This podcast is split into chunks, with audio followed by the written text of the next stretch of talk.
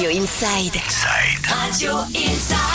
Quoi de plus banal que d'envisager de planter des arbres quand des milliers de citoyens du monde ont décidé de faire de même? L'association Lichen lance un projet de plantation de mini-forêts urbaines appelé Arboretum, dont la première aura lieu à Pau demain, samedi 1er février. Et pour nous en parler, j'ai le plaisir de recevoir l'invité du jour dans la rubrique Un jour un commerçant, Olivier, bonjour. Bonjour Jerry.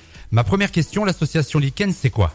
Alors Lichen, c'est une petite association. Elle est née il y a trois ans. Notre but était de faire du lien, mais du lien dans les milieux environnementaux. En fait, on trouvait qu'il y avait un peu trop de guéguerre et on se disait que c'était pour faire avancer les choses et les consciences, il fallait absolument se regrouper et avancer. Donc on a, on a utilisé plusieurs moyens pour ça, à commencer par le street art pendant 2-3 ans, ce qui nous a donné assez d'autonomie financière pour pouvoir lancer ce projet Arboretum.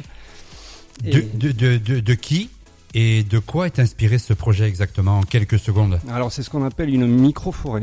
Donc on plante beaucoup beaucoup d'arbres, c'est-à-dire en forte densité. On en plante quasiment 3 par mètre carré. Et cette technique elle est inspirée d'Akira Miyawaki, c'est un japonais ethnobotaniste qui a, qui a mis au point un système inspiré de, de son observation des forêts primaires pour euh, rénover des sols industriels qui étaient complètement euh, intoxiqués.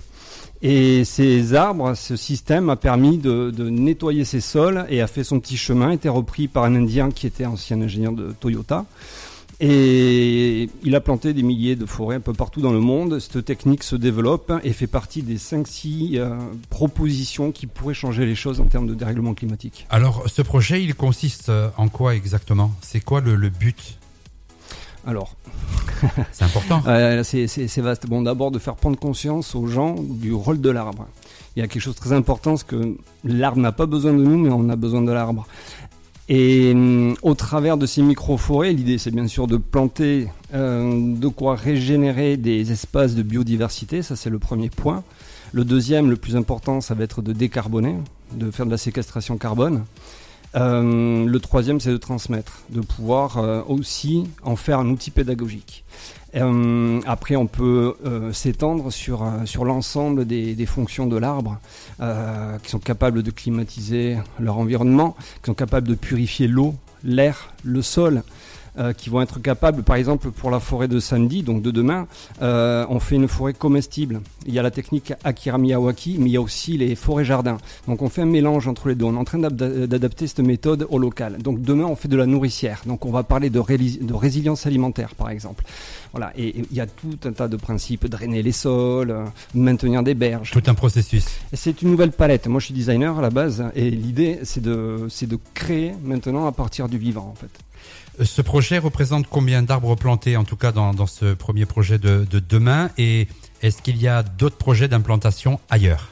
Alors demain on va planter, on en a planté une centaine la semaine dernière, on était sur 250 mètres carrés, là on retourne sur ces 250 mètres carrés, on va en planter 650 de plus, donc c'est une forêt de 750 arbres. Est-ce qu'il y a d'autres projets? En fait, il y, a, il y a, oui, il y en a déjà qui sont inscrits dans le temps. Une, forêt école sur Buros, certainement une autre sur Pau, et peut-être des partenariats avec des, des jardins collectifs pour pouvoir implanter des arbres à côté de, de potagers. Et par contre, notre, notre objectif pour l'an prochain, ça va être surtout de faire en sorte que les olives comprennent que ce qu'on plante avec eux, avec, en partenariat avec eux, parce que la, la maison du jardinier nous a beaucoup euh, euh, euh préparé le terrain et dans, dans, tous les sens du terme et conseillé et, et, et voilà, aider là-dedans.